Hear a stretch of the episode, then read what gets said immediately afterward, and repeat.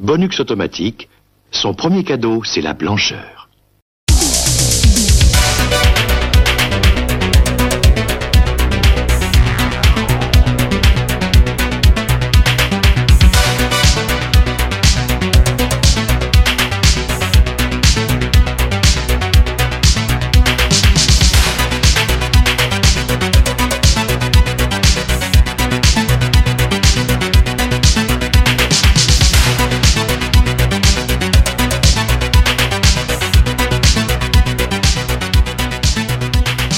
Bonjour à toutes et à tous et bienvenue pour ce nouveau cadeau bonus d'Aitis le podcast. Alors pour ce cadeau bonus, je reçois Imraj et Nico. Est-ce que ça va messieurs? Bidi bidi bidi, connexion en cours.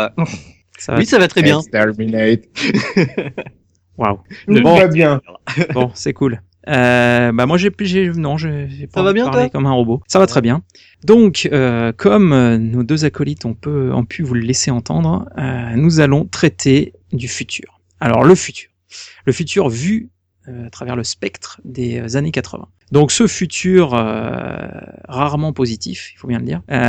nous, avons décidé de l'aborder selon euh, trois styles de futur, à savoir le post-apocalyptique, le space opéra et le cyberpunk. Voilà. Donc parmi ces trois styles, nous allons aborder quatre thèmes et on va commencer par les véhicules du futur vus des années 80. Alors pour ce, ce premier thème, on va déjà s'écouter un petit extrait sonore qui pourra nous mettre dans, sur la piste et dans l'ambiance.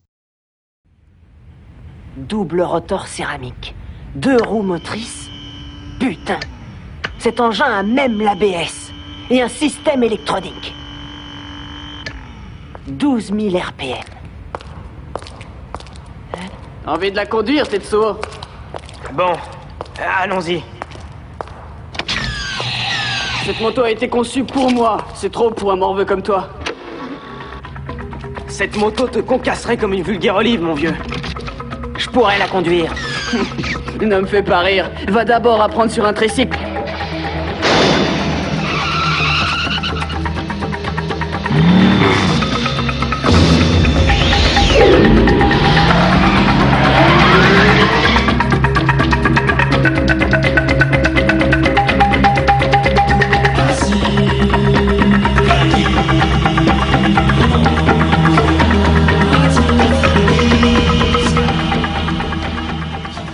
Donc cet extrait sonore pour vous parler du premier véhicule du futur euh, au sein d'un animé très célèbre des années 80, à savoir Akira. Alors Nico, je te sens prêt à nous évoquer ce véhicule. Donc euh, le véhicule dont moi je vais parler, euh, ça va être euh, le fantasme absolu de n'importe quel euh, jeune euh, ado et motard. C'est donc la moto de Kaneda. Donc Kaneda, c'est le héros euh, du, du film. Euh, c'est un jeune euh, euh, qui est le chef en fait d'un gang de motards. Et lui, forcément, il a la moto ultime parce qu'il c'est le chef. Donc il a une moto complètement futuriste vue des années 80, on va dire. Euh, c'est euh, co- comment comment comment la, la décrire? C'est euh, la moto ultime japonaise. Elle est bourrée d'électronique, donc il y a un ordinateur de bord, il y a un ABS. Elle est rouge, mais rouge Ferrari, ce qui était très très très à la mode dans les années 80, le rouge Ferrari. Il y a des autocollants de marque futuristes entre guillemets, donc des marques dont les trois quarts ont disparu depuis. Ah, il y a euh, Canon, il y a Canon. Il y a Canon, il y a, y a, y Shoei, qui est euh, un truc de pneus. C'est assez marrant de, de voir ce que s'imaginaient euh, les Japonais être le top. En fait, c'était le top de, la technologie de l'époque. Et bon, bah maintenant, euh, il y, a, il y a des marques qui ont disparu, quoi. Ce qui est assez marrant d'ailleurs, c'est que dans ce film, c'est euh, que les autres motos, en fait, c'est des motos classiques plus ou moins. Il y a quelques motos avec une espèce de châssis, en fait, euh, euh, centrale. Je ne sais pas trop comment expliquer ça, mais au lieu d'avoir euh, euh, une fourche qui passe des deux côtés de la moto, en fait, c'est une fourche qui fait un espèce de, qui prend la, la- la roue sur le côté. Mhm. Alors euh, techniquement, je sais, je suis pas motard, donc je sais pas pourquoi euh, les motos ont des fourches avec des, des, des deux côtés et pas sur le que d'un seul. Mais euh, en gros, euh, c'est la seule différence qu'il y a euh, entre les motos bah, d'époque et nos- les motos du futur d'Akira. Sinon, bah, il y a même le grand méchant, une espèce de grosse Harley.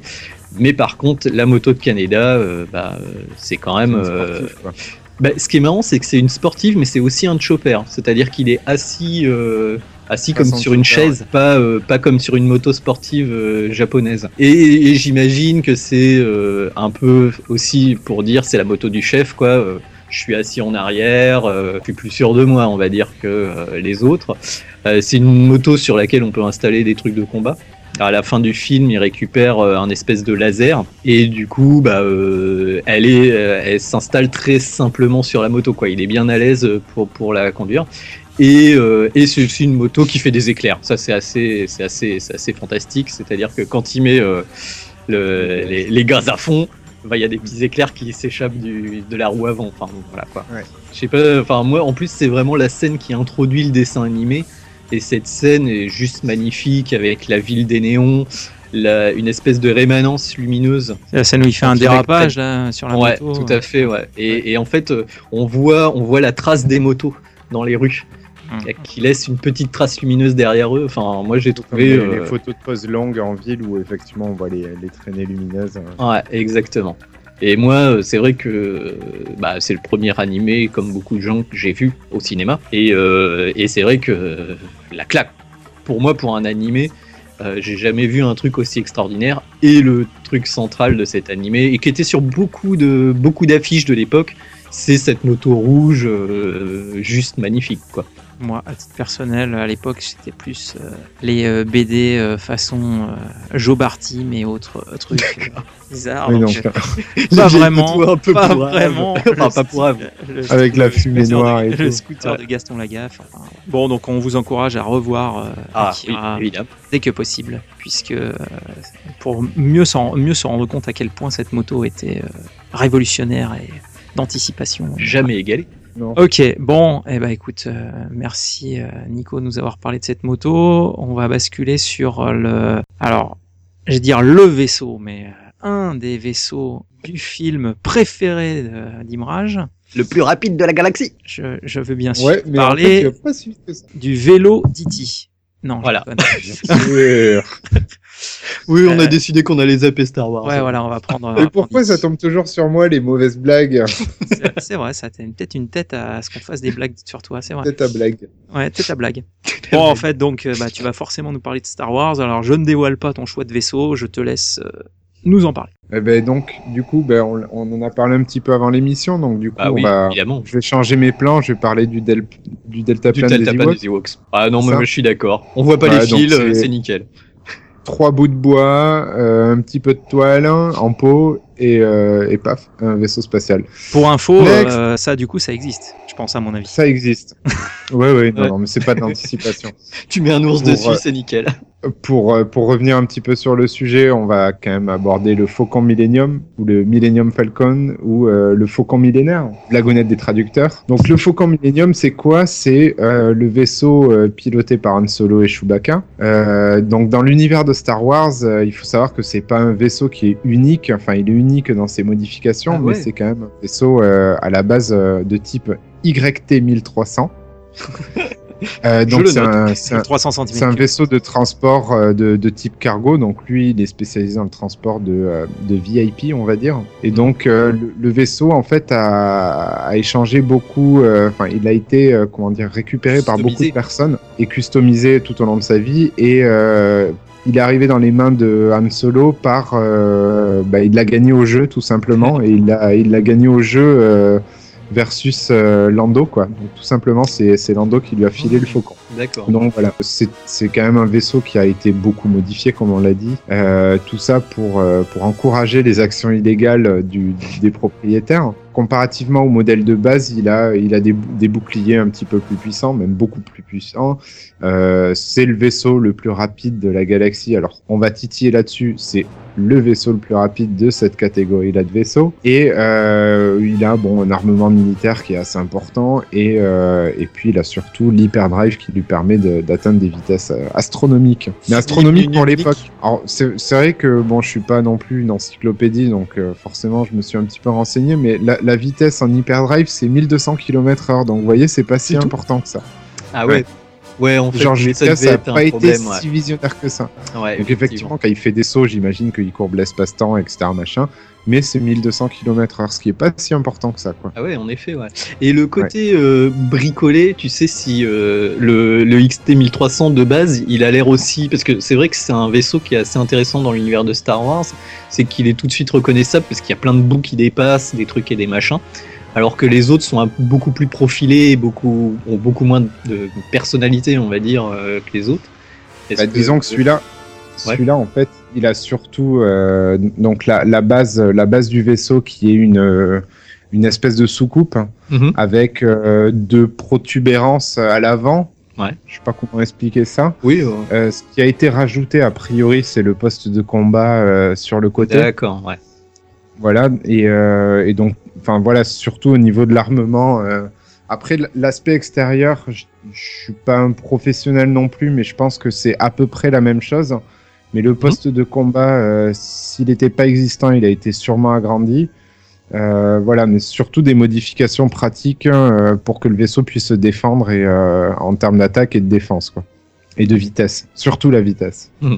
Et surtout, il y a un jeu à l'intérieur, une sorte Ah oui. d'échec et tout. Et c'est ça moi, dans le Faucon euh, millénaire. C'est euh, ce fameux jeu. Voilà, c'est une sorte. Oui, c'est ça. C'est une sorte de jeu d'échecs, c'est ça. hein Oui, c'est ça, ouais. C'est ça, ouais. Avec des Ah ouais, hologrammes. euh, bah, c'est- faut distraire les, les VIP qui voyagent, quoi. Voilà. Du coup, il y a ça, j'avais adoré.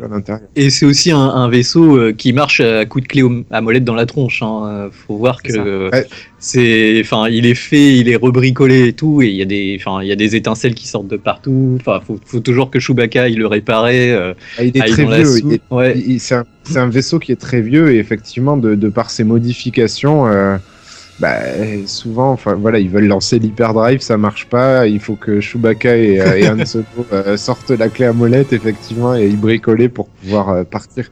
Toujours in extremis, quoi. Et le vaisseau n'est jamais détruit dans, enfin, dans l'univers étendu, même un petit peu plus loin que les années 80. Mm. Le vaisseau euh, n'est jamais détruit, quoi. Ça sent la panne d'embrayage, tout ça. Mais bon. Ouais, c'est ça. C'est ce qui est marrant, Ouais, c'est que c'est ah. un vaisseau ultra futuriste, mais quelque part, Quel enfoiré.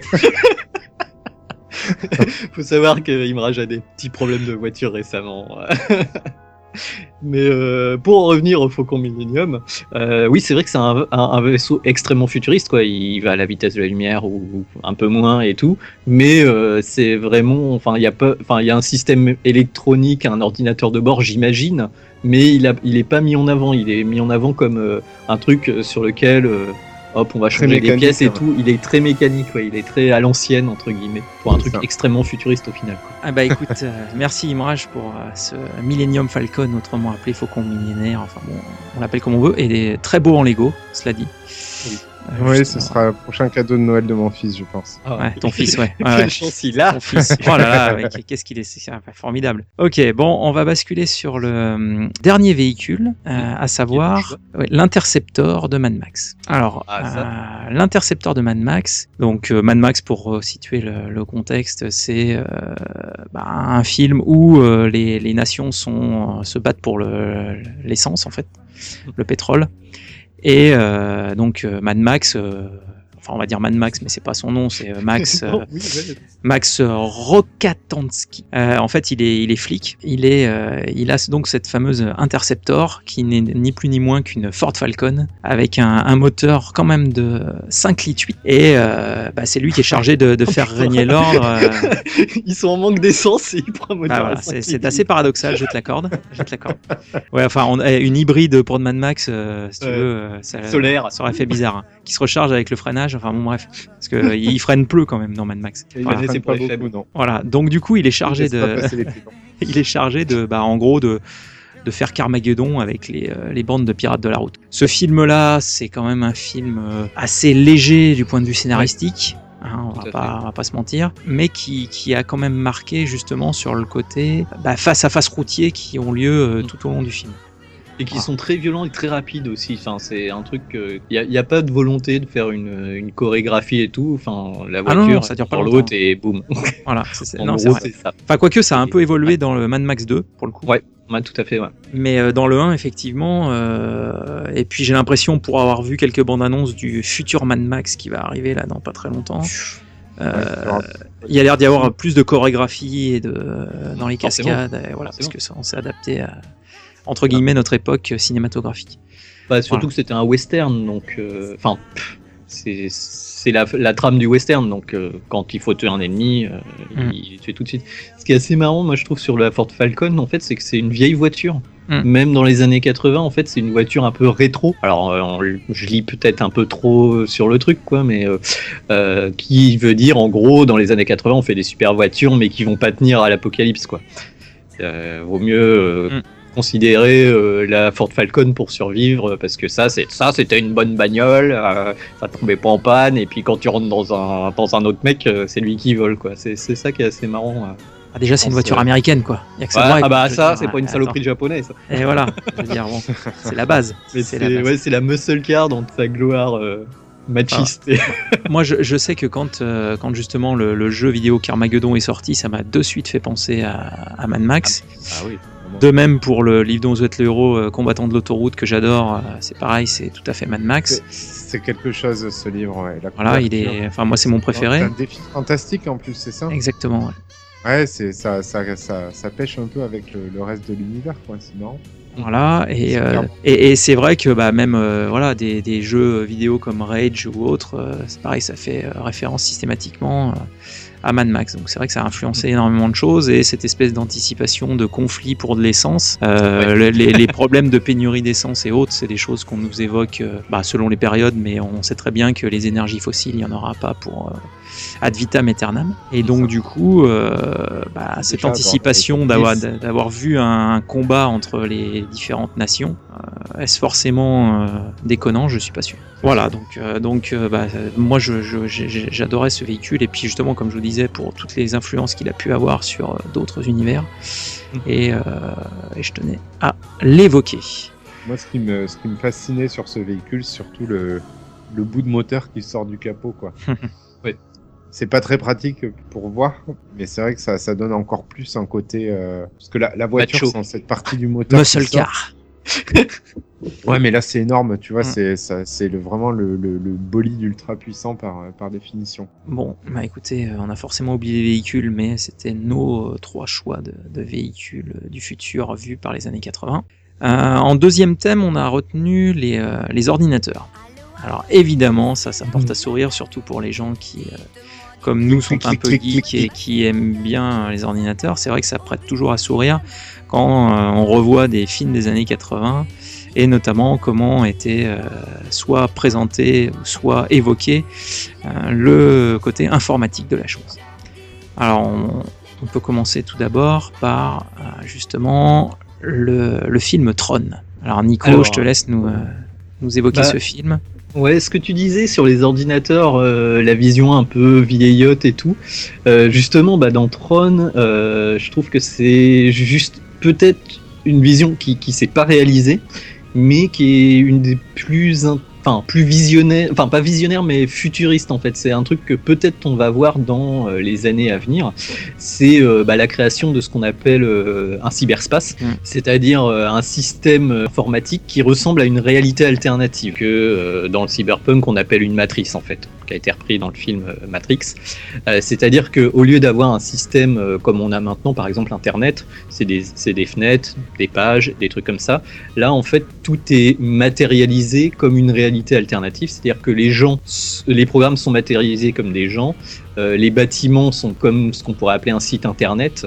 Bah là c'est carrément un bâtiment en fait et euh, c'est ce qui est assez euh, intéressant dans, Tron c'est donc euh, bon pour résumer le film c'est un être humain qui est emporté dans cette réalité alternative contre son gré et qui doit y survivre en fait. On a donc ce principe aussi de l'humain qui a sa conscience téléchargée dans la machine, euh, qui, qui se retrouve. Alors là, carrément, son corps est détruit, mais pourra être matérialisé. Alors, me demandez pas comment c'est possible, mais euh, go- Ah, En si, gros, si, tu nous expliques. il y a un rayon laser magique qui fait que euh, il est, il est zappé de la réalité. Et euh, je vais pas vous spoiler la fin parce que c'est un film que je trouve qui est toujours regardable, mais euh. Ah, t'as pas, t'as pas aimé le revoir? Ah, Moi, je, je trouve c'est c'est un peu naïf sur certains points, Ah, mais, euh, c'est un petit peu difficile, moi, personnellement. Mais ouais, je sais pas. Bah, bah, moi, Je préfère trouve quand même la nouvelle version. Ah, Non, la nouvelle. déconne. Non, mais moi j'ai bien aimé la nouvelle version au final, euh, mais c'est à cause de la musique. pas hein. C'est la musique est géniale. Euh, mais euh, le la mise en visuel de- du premier Tron a été en partie, en partie bien sûr, euh, faite par Moebius. Et, euh, et du coup, euh, c'est un des premiers films où on a eu un décor complètement fait en images de synthèse, en sachant que bah, c'était pas, enfin, c'est, enfin, ça a plutôt pas trop mal vieilli. Ils ont fait avec ce qu'ils avaient à l'époque. hein. C'est pas du délire visuel, c'est très simple, hein, c'est du vectoriel néon. Mhm. Mais je trouve que la direction artistique reste vraiment sympa. Et euh, le dernier point euh, qui est assez intéressant euh, bah, dans la vision de l'informatique de Tron, c'est que en fait on a aussi en face de nous des intelligences artificielles qui sont conscientes d'elles-mêmes en fait, qui qui, Mm. qui, qui, qui ont une qui sont quasiment des formes de vie dans cet univers euh, virtuel. Et du coup, euh, bah, ils ont. euh, alors, il y a une religion qui se crée, il y a une espèce de métaphysique qui se crée aussi. La plupart des personnages que le héros va rencontrer, qui lui est un humain, qui est un programmeur, donc qui est considéré comme un dieu, va rencontrer en fait des programmes, mais il va se lier d'amitié avec eux et ils vont avoir leur propre leur propre personnalité. Ce qui est quand même, alors ce qui est toujours de l'ordre du fantasme pour l'informatique en, en, en 2014 au moment où on enregistre cette émission. Mais euh, voilà, euh, l'idée qu'une, ce qu'ils appellent une singularité, c'est-à-dire une intelligence artificielle qui naîtrait des systèmes informatiques connectés, euh, ben, c'est un truc qu'on n'a pas encore vu en tout cas. Donc pour le côté obsolète, je suis pas forcément d'accord. Mais voilà. Non, Pour le côté visuellement obsolète, oui, peut-être. Bon, Ah, Et alors. toi, est-ce que tu as un, un ordinateur du futur trop. trop Non, moi je me souviens effectivement du, euh, du poste de commande de Star Trek.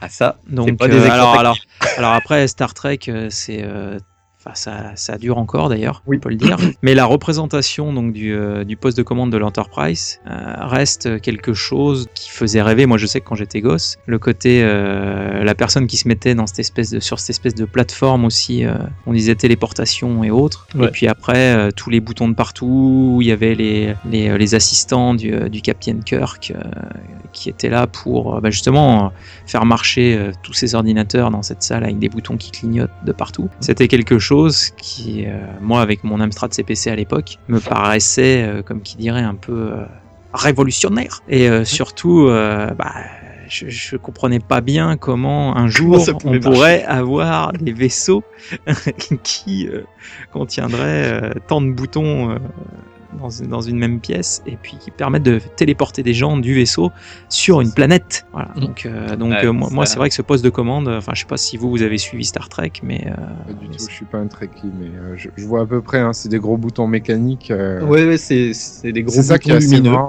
C'est- ça qui me fait beaucoup euh, triper, on va dire, sur, sur- ce genre de- d'ustensile-là. C'est que, effectivement, on est capable d'imaginer euh, de la téléportation, euh, de la matérialisation de nourriture, euh, des, des technologies qui existent aujourd'hui. Je sais que Star Trek, euh, c'est plus ou moins eux qui ont inventé la tablette.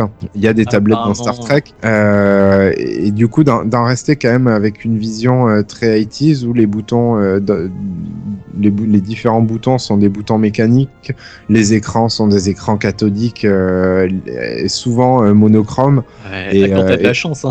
t'as du vecteur, enfin du, de l'écran d'oscilloscope aussi. Ah, ouais, ouais, ouais, non, mais c'est quand même assez hallucinant de d'avoir un- cette espèce de contraste entre vraiment une vision euh, limite euh, euh, Rétrograde. très, euh, ouais, ouais, ouais, enfin com- complètement rétrograde et en même temps assez visionnaire, quoi. C'est rigolo. Et moi, ce qui m'a toujours halluciné, et c'est c'est ça qui était assez amusant dans Star Trek, c'était que, en, en gros, le- le- les, les opérateurs avaient un espèce de clavier qui n'était pas du tout différencié, en fait. Il y avait des boutons de couleur, on savait pas trop. Et, et, les, et en fait, ce qui est, ce qui est assez intéressant, c'est de se dire que les, les gens dans le futur, dans le futur de Star Trek, étaient capables de se dire, de voir cet écran et d'y comprendre quelque chose. Ouais, Alors que nous, en le regardant, on comprend rien. Et c'est ça que je trouve qui est bon. Ça a je, vieilli. crois, je crois que les acteurs appuyaient au hasard. ouais, ils appuyaient au hasard, ils faisaient ça. Mais j'imagine que, euh, enfin, dans, moi, dans mon imagination, je trouvais ça assez génial parce que justement, euh, les gens étaient tellement euh, à l'aise avec ces, app- appareils euh, électroniques, ils avaient plus besoin d'avoir les lettres, par exemple, du clavier. C'est-à-dire Ouais, que pour attends. eux, euh, ça, ça fait sens, quoi. Et euh, le gars, euh, bah voilà, il, il y arrive, lui, moi j'y arrive pas, je comprends pas, mais euh, ça, ça te met dans un truc futuriste. Fasciné. où euh, t'es complètement paumé dans comment fonctionne cette technologie. Donc, bon, bah voilà, je suis paumé parce que c'est une technologie du futur beaucoup trop avancée pour mon euh, cerveau de euh, spectateur des années 80, quoi. Eh ben, on va, on va faire notre dernier choix de représentation de l'ordinateur. Il s'agit de Skynet et donc euh, de Terminator. Donc, euh, Évidemment.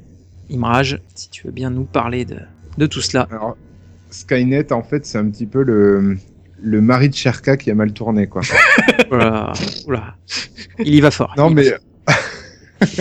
Donc Skynet, c'est euh, à la base, c'est surtout un super ordinateur, euh, ou plus précisément une intelligence artificielle qui a été euh, qui a été créée par l'armée américaine pour euh, pour euh, les opérations de défense. Et euh, comme souvent dans les œuvres de ce genre-là, euh, il y a toujours le moment de la prise de conscience et euh, l'envie l'envie irrépressible d'éliminer la la race humaine, quoi. Mm. Voilà.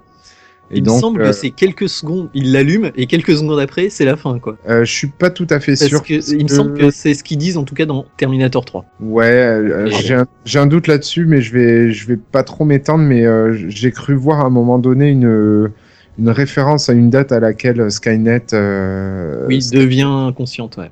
devient consciente. Donc voilà. Et, euh, et ce que Skynet fait et a très bien compris, euh, une des premières, euh, enfin une des premières idées de, de, de Skynet, c'est réellement donc de détruire, détruire l'humanité. Elle arrive à s'emparer, à s'emparer des, des réseaux mondiaux, donc d'avoir une puissance de calcul absolument illimitée, de mettre au point notamment le voyage dans le temps, ce qui lui permet d'envoyer euh, Schwarzenegger euh, pour aller titiller la famille Connor. Euh, elle a très bien compris aussi comment fonctionnent les, relations, les relations entre les différents pays. Et c'est assez marrant parce que c'est typique des années 80, mais elle joue un petit peu des Russes, donc en lançant toute la puissance nucléaire des États-Unis pour aller bombarder donc la, la Russie. Et la Russie, ben, forcément, contre-attaque et balance tout sur les États-Unis. Donc c'est un petit peu la, enfin voilà le jugement dernier, c'est le, le, le, le mal incarné si vous voulez, qui a été créé par la main de l'homme et, euh, et donc qui est capable d'avoir une, une puissance de calcul absolument phénoménale. Donc c'est vraiment pas un ordinateur euh, à part entière, mais plus euh, un réseau de informatique géant qui a conscience euh, de lui-même. Je n'aurai qu'un mot, OCP vaincra. Bref, euh, bon, bah merci. Ah oui, j'ai j'ai la citation complète si vous voulez Ah. pour euh, donc euh, l'arrivée de, de, de Skynet. hein, c'est donc euh, le T800, le Schwarzenegger, Mhm. qui nous explique euh, voilà le, le, le, pro- le programme Cyberdine en fait. Donc dans trois ans, Cyberdine devient le plus grand, le plus important fournisseur de matériel électro- électronique militaire.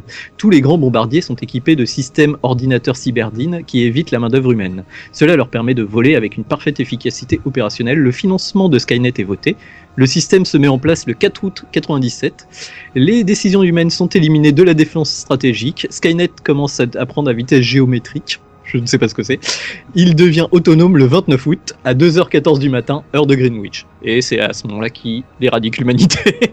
Évidemment, un peu moins de 15 jours après. c'est formidable. Eh ben écoutez, merci messieurs et pour cette précision. Euh, prochain thème abordé, euh, l'armement. Toujours dans la même euh, mouvance. C'est vrai que euh, quand euh, dans les années 80 on regardait des films euh, d'anticipation, on va dire, les choses qui euh, nous faisaient rêver ou qui nous euh, paraissaient absolument irréalistes pour l'époque et donc complètement crédibles pour le futur. Mm.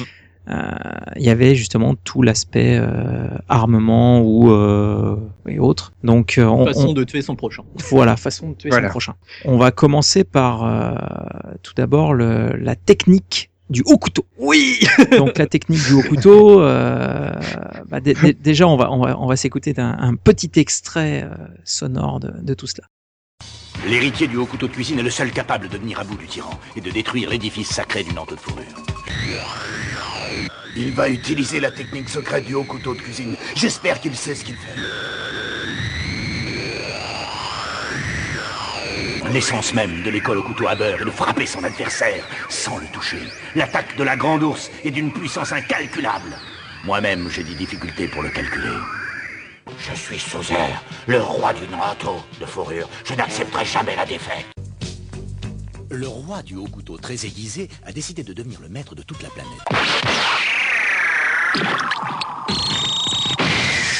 C'est une qui pense au couteau épluché.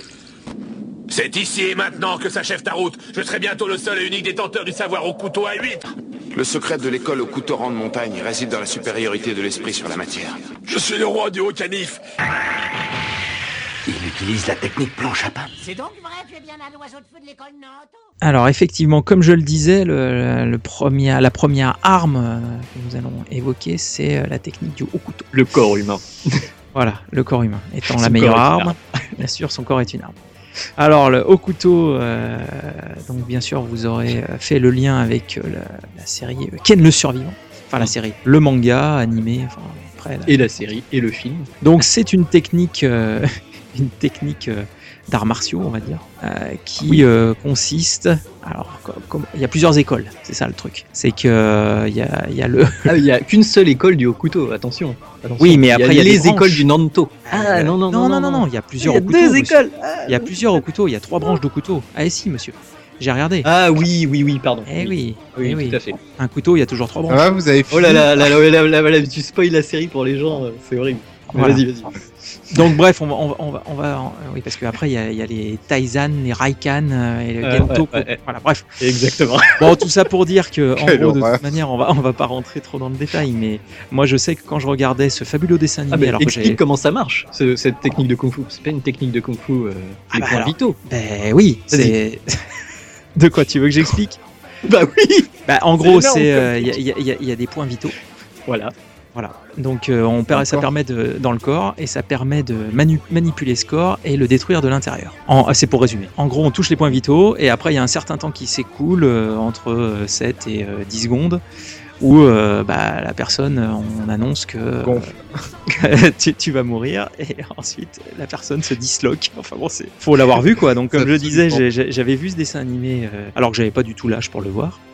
Euh, comme plein d'enfants de l'époque dans le, dans, le, dans le club Dorothée, le fameux Ken le survivant, euh, et c'est pareil, c'est quelque chose qui m'avait profondément marqué euh, quand j'étais enfant, parce que c'est vrai que à l'époque, nous, bah, j'avais plein de camarades qui faisaient du judo, qui faisaient euh, peut-être un ou deux, qui faisaient peut-être même du, du karaté ou je ne sais quoi. Les nuls, quoi.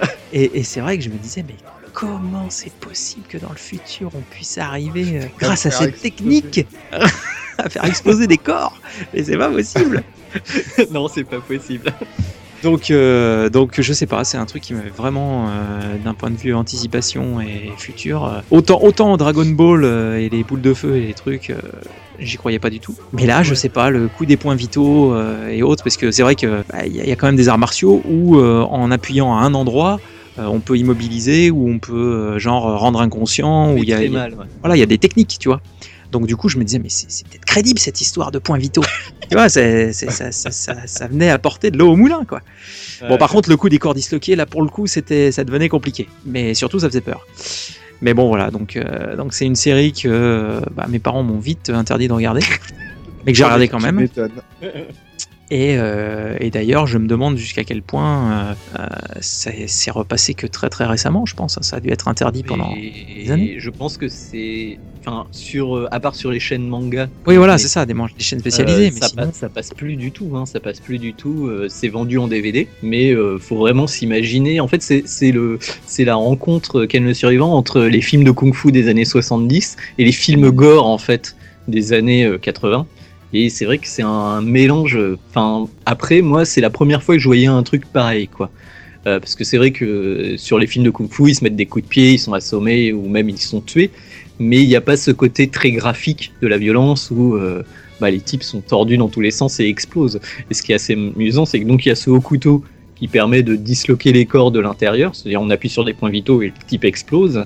Et en face, il y a la branche rivale qui est le Nanto, le manteau du vison par exemple, où euh, les types euh, découpent les, les, les gens en face. Quoi. Et il y a le fameux Ré, l'oiseau de feu, qui il passe sa main devant toi. Ah, mais lui, je le et connais. ça te découpe en tranches. Mais ça y est, ça y est, je me souviens de lui. Il avait une barbiche. bah oui, carrément. Il avait une barbiche. Non, non. Ah non, c'est pas lui, Euh, parce qu'il y en a un, non, il faisait comme des traits sur le corps. Il faisait comme des traits sur le corps et, et- et il découpait en lamelles. C'était Oui, terrible. ça, lui. il me faisait peur, il me faisait peur. C'était horrible. Et, et effectivement, et je me souviens qu'à l'époque, voilà, le- les, les fameux doublages dont on a écouté tout à l'heure un, un extrait, euh, les doublages un peu, euh, on va dire humoristiques, étaient Ouais. complètement euh, sans lien avec les doublages originaux qui étaient euh, beaucoup Non. plus euh, violents et euh, Les voilà. Et c'était suite justement euh, à des réactions de familles de France et autres quoi. Ah, mais même Oui, des doubleurs, hein. C'est les Oui, voilà. Et puis les doubleurs. La légende doubleurs veut que ce soit les doubleurs qui disent ah, attendez, euh, non, Ouais. non, c'est pas possible. On va foutre ça à des enfants, on va faire les cons, quoi. Voilà, exactement. Pour Bon, dédramatiser un peu. Ouais, sauf que bon, qu'est-ce qui est le plus fort, le Euh, visuel je crois ou- que, Je crois que dans l'hi- dans l'histoire officielle, ils ont, ils ont fait grève.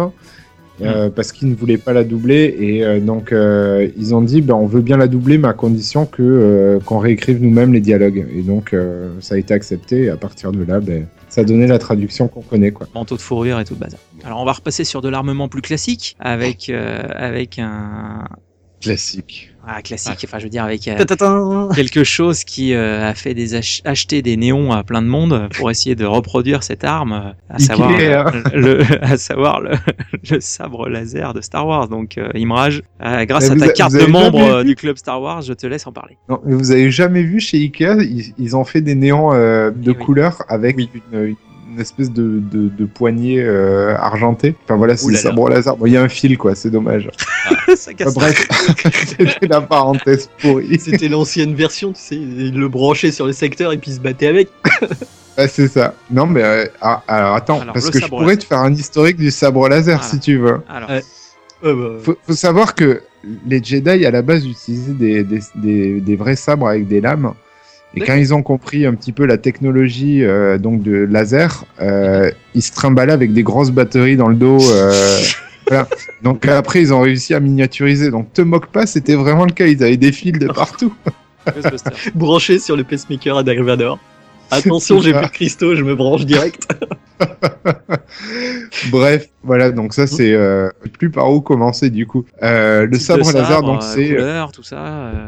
Pourquoi, comment. et voilà. Voilà, donc c'est c'est l'arme de, de prédilection des Jedi des 6, on le sait. Euh, donc voilà, c'est un sabre pour, pour les incultes qui produit euh, un laser qui a une longueur varia- variable et qui peut découper à peu près tout depuis euh, la chair jusqu'à euh, jusqu'aux métaux les plus solides. Il y en a certains qui résistent, hein, mais euh, Oui.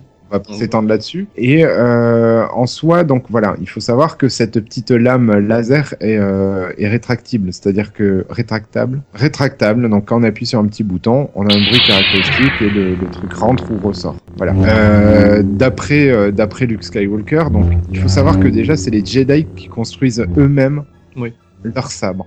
C'est-à-dire que dans leur pèlerinage, euh, ils vont chercher euh, les différents ingrédients pour fabriquer leur sabre, ce qui leur permet de choisir plus ou moins une couleur Mhm. euh, et la taille de la lame. Et euh, pour aller un petit peu dans le détail, euh, c'est assez simple dans sa conception.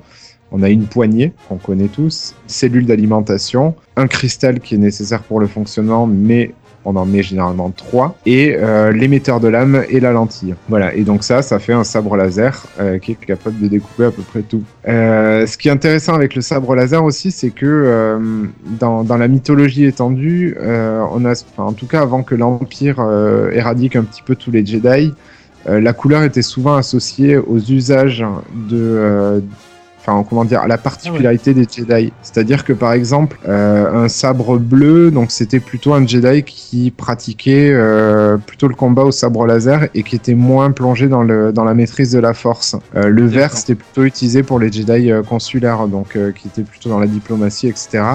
Le violet, qui est un mélange de rouge, donc la couleur caractéristique des six, et de bleu, on était plutôt sur des Jedi qui avaient étudié toutes les facettes de la Force. Donc voilà, et après, il y a les, donc c'est le cristal qui donne la couleur, et il y a différentes raretés de, de cristaux. Et sur euh, les derniers sabres laser qui ont été produits, on est, on est sur des cristaux synthétiques, donc des couleurs limitées, malheureusement. D'accord. Et puis ce qui est assez intéressant, une fonction qui est, qui est particulièrement intéressante, c'est quand même le, la possibilité de dévier les tirs de blaster, euh, ce que les Jedi maîtrisent à la, à la perfection. Quoi. Voilà. Et euh, à noter que on associe cette arme au Jedi parce que euh, elle est complètement inutilisable pour le, le commun des mortels. Donc vraiment, euh, Eh ben écoute, merci Imrage. Euh, Nico euh, va nous parler d'un d'une arme. Que vous connaissez peut-être pas d'ailleurs. pas très très connu, effectivement. Euh, J'ai j'ai hâte de t'entendre sur, sur ce dossier. Le fouet monofilament. Alors, Voilà. le, ouais, le fouet monofilament comme ça, je sais pas si ça fait très peur, mais c'est un peu, je pense, l'arme la plus dangereuse jamais inventée. Donc, on parlait euh, bah, des sabres laser euh, de Star Wars euh, qu'il fallait surtout pas donner à un non-initié parce qu'il risquait de se couper avec. Et ben là, en fait, c'est encore pire. C'est-à-dire que le fouet monofilament, en fait, c'est euh, dans les univers cyberpunk, c'est utilisé par les assassins. C'est le principe, c'est un petit fil lesté qui fait une molécule d'épaisseur en fait. Donc euh, qui est tellement fin qu'il peut euh, traverser à peu près tout. Ça fait 2,50 m de long au maximum. Et euh, c'est donc extrêmement... en fait, on, c'est un fil très fin qu'on planque dans une bague et qui permet de... Bah, tu fouettes quelqu'un et il finit en tranche de salami.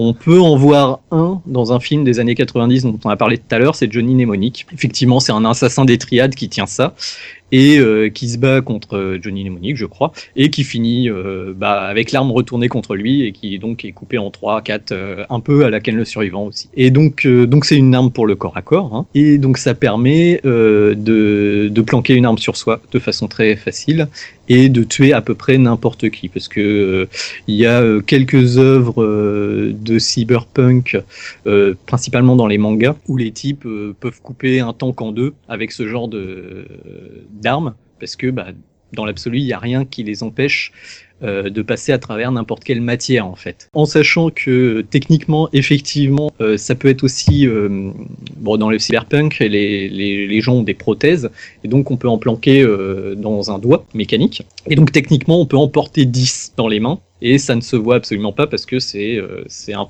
c'est un fil d'une molécule de large, donc ça passe à peu près dans tous les détecteurs d'armes conventionnelles, on va dire. Un pistolet, ça passe pas. Un fouet monofilament, ça passe. C'est donc un, une arme de jeu de rôle, hein, principalement, qui est très compliqué euh, à, à gérer par un maître de jeu, parce que euh, bah, le joueur, il a ça sur lui.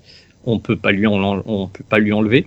Et euh, il peut tuer n'importe quel boss de fin de niveau, entre guillemets, d'un coup.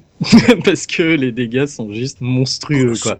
Voilà. Donc c'est certainement la plus mortelle jamais inventée, je pense, dans les armes futuristes. J'espère que personne n'aura l'idée d'inventer ça, parce que franchement, euh, c'est juste horrible, quoi. C'est c'est- c'est ce qui est sympa dans le cyberpunk, c'est euh, ce côté un peu euh, essayer d'optimiser à chaque fois euh, un principe. C'est-à-dire qu'un qu'un humain de maintenant pourrait pas utiliser un fouet monofilament, mais un humain avec euh, des réflexes améliorés, des membres mécaniques, des trucs comme ça, pourrait être capable d'utiliser ce genre d'arme. Quoi. Il y a, peut-être une arme qui, qui serait Mhm. supérieure en termes de coupe. hein. Ouais. C'est la seule que je vois, c'est le Ginzu 2000. Donc c'est Ah bah oui. cuisine. J'allais dire le fil pour couper le foie gras, mais je- j'ai hésité. Mais c'est une sorte de fil à, cou- à couper le foie gras amélioré. Hein. Juste, il est chargé électro- électriquement et qui, voilà, il, il fait une molécule de large, donc il passe à travers euh, n'importe quel foie gras, même qui sort du frigo. Attention. hein. C'est clair. Ah ouais. Non, c'est ça optimiste, quoi, t'avais raison. Non, mais je, je connaissais pas vraiment. J'avoue que dès qu'on dit fouet, moi je vois euh, Castlevania, mais bon, après. Eh ben, écoute, merci Nico. Donc, dernier thème euh, à aborder euh, dans ce cadeau bonus sur le, le futur vu, vu par les années euh, 80. Nous avons choisi les, euh, les robots. Alors les robots, on peut pas évoquer euh, tout cela sans euh, rappeler un peu les trois grandes lois de la robotique. Euh, Est-ce que vous pouvez me les citer, messieurs? Alors, la première, c'est on n'a pas le droit, enfin, un robot n'a pas le droit de faire du mal à un humain, même de le tuer, en fait.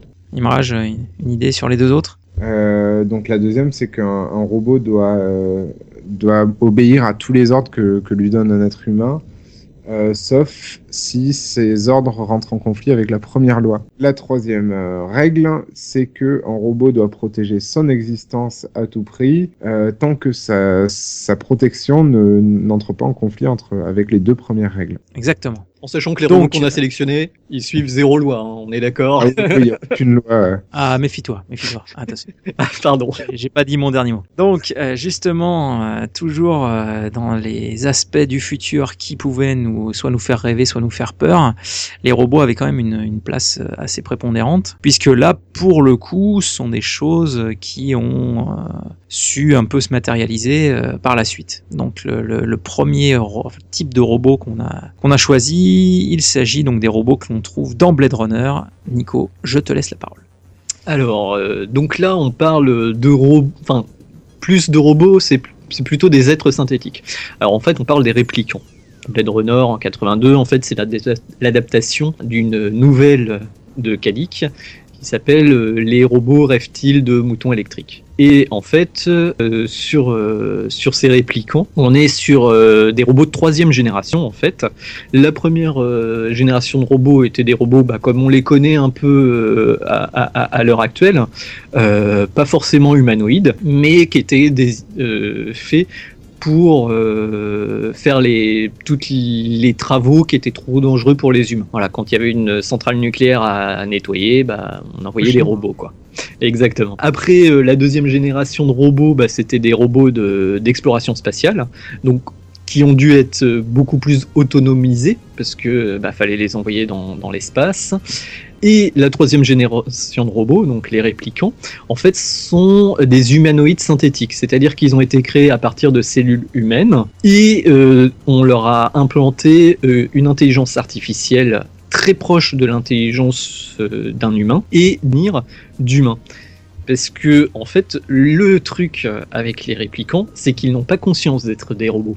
En fait, ils pensent qu'ils sont des êtres humains normaux, sauf que euh, bah, on leur cache la vérité. Euh, pourquoi? Parce que euh, la, l'industrie, la corporation qui les qui ont créés, qui s'appelle la Tyrell Corp, leur a donné une durée de vie limitée à 4 ans. Ils naissent adultes et en fait ils doivent pas s'humaniser parce que s'ils s'humanisent, ils ont conscience de la fin de leur vie et du coup, comme dans le film Bla- Blade Runner en fait, euh, bah, ils pètent euh, littéralement un câble.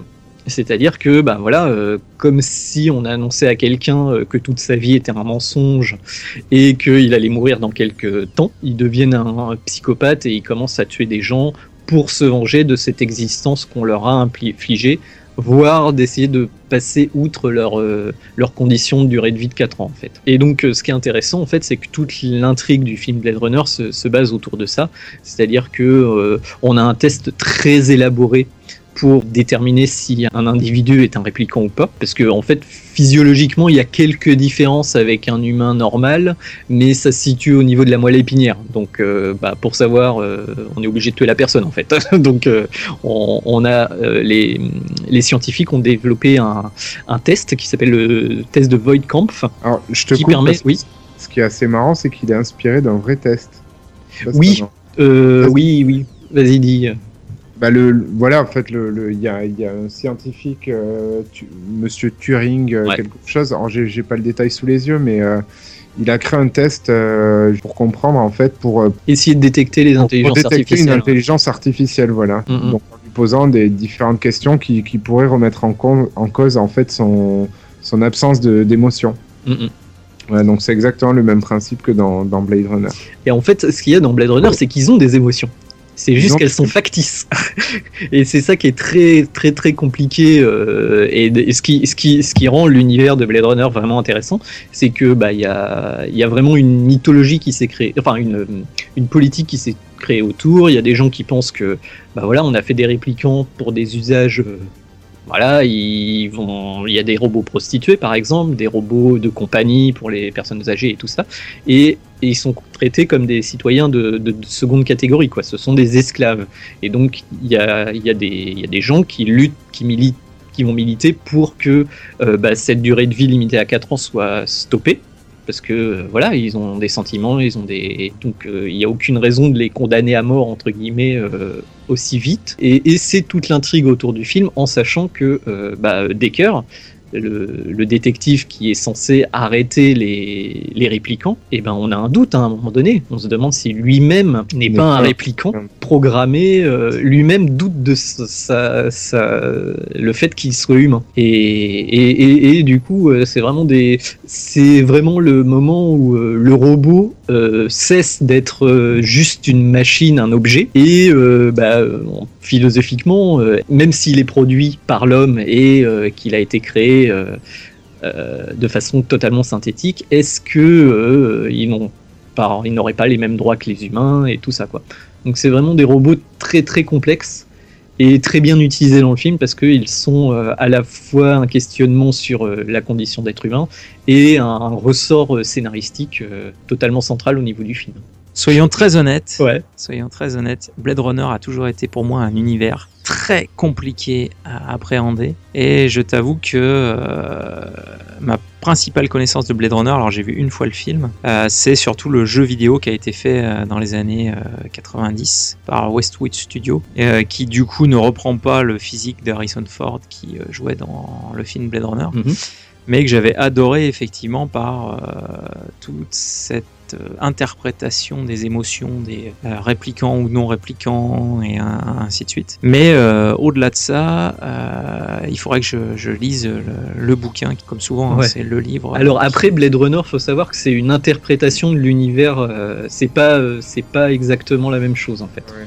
C'est Ah. c'est pas la même histoire. Et comme le jeu Blade Runner, en fait, le, le, le terme Blade Runner, en fait, c'est les mercenaires qui sont censés arrêter ces déviants, Ouais. les réplicants.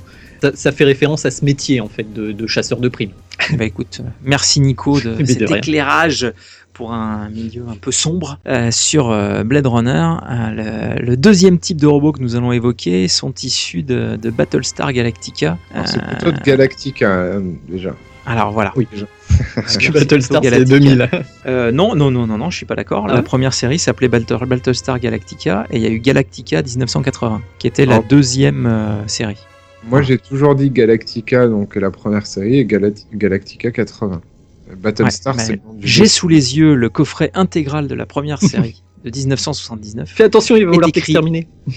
est Oh là écrit là en là gros, en forme de, en forme de, de casque de Zilon, est écrit en gros Battlestar Galactica. Donc nous allons parler des Cylons. Alors Imraj, est-ce que tu peux nous parler des Cylons Alors déjà, c'est les Cylons, hein, parce que les Cylons, c'est pardon. quand même moche. Ça fait agricole, tu veux dire Ouais, je sais pas, ça fait VO, euh, V- euh, VF, pardon. C'est, euh, enfin bref, c'est pas grave. Oui, mais on a déjà dit que les séries à l'époque dans les années Ouais. 80, on aimait bien la VF et qu'on regardait en VF, monsieur. Oui, mais les Cylons, c'est quand même Bref. pas très joli.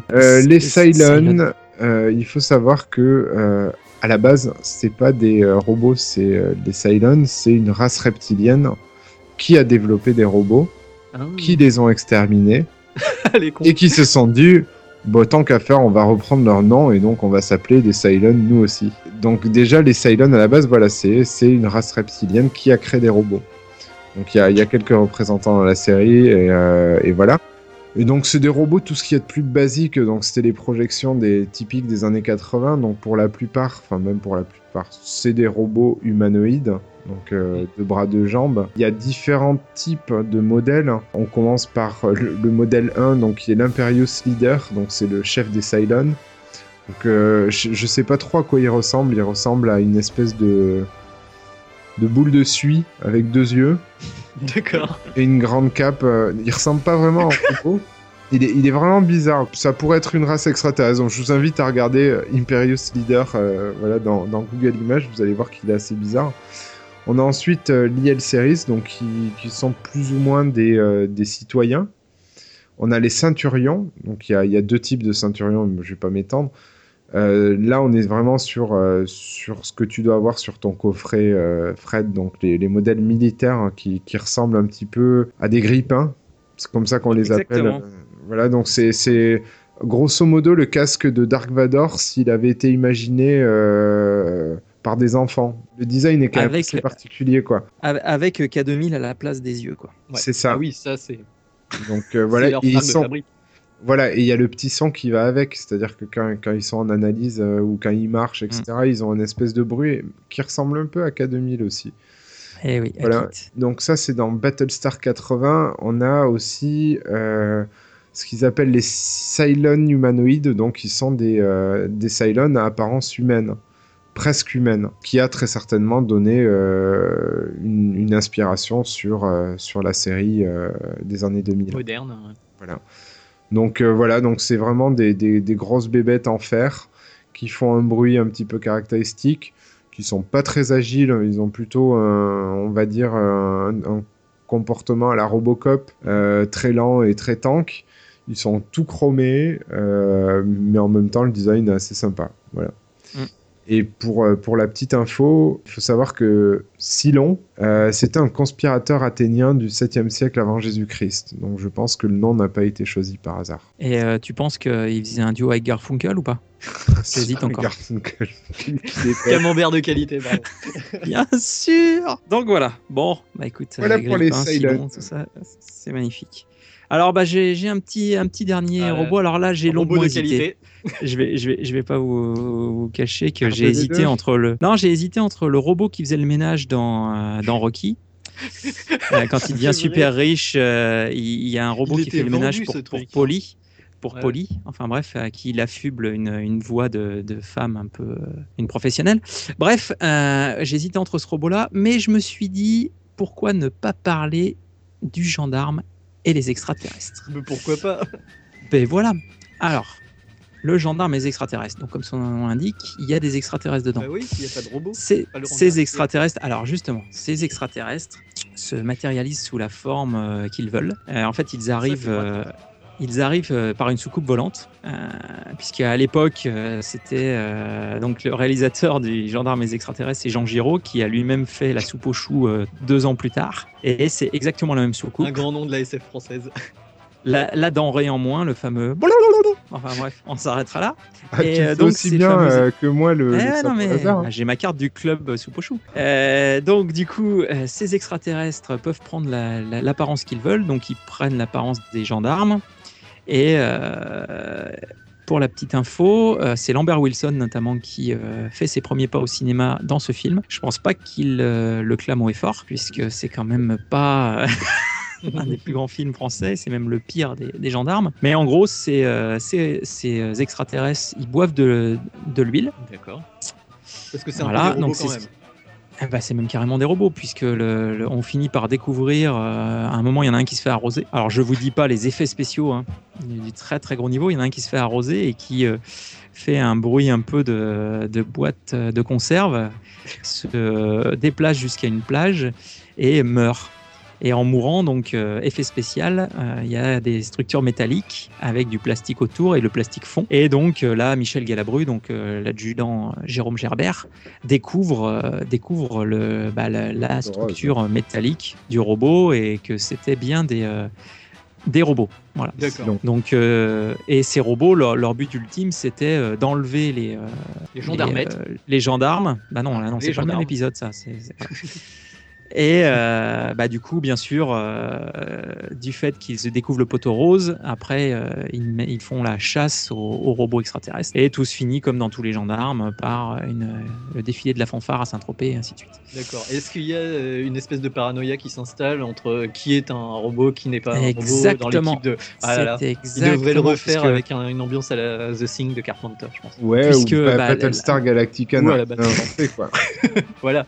Puisque eh, l'un après l'autre, ils sont confrontés à leur double. Et bien sûr, euh, ils en parlent aux autres gendarmes qui ne les croient pas. Enfin bon, les, mécaniques habituelles dans ce genre de situation. Je vous promets, euh, j'ai vu euh, un extraterrestre, une soucoupe, mais non, mais elle est où? Enfin bref, voilà.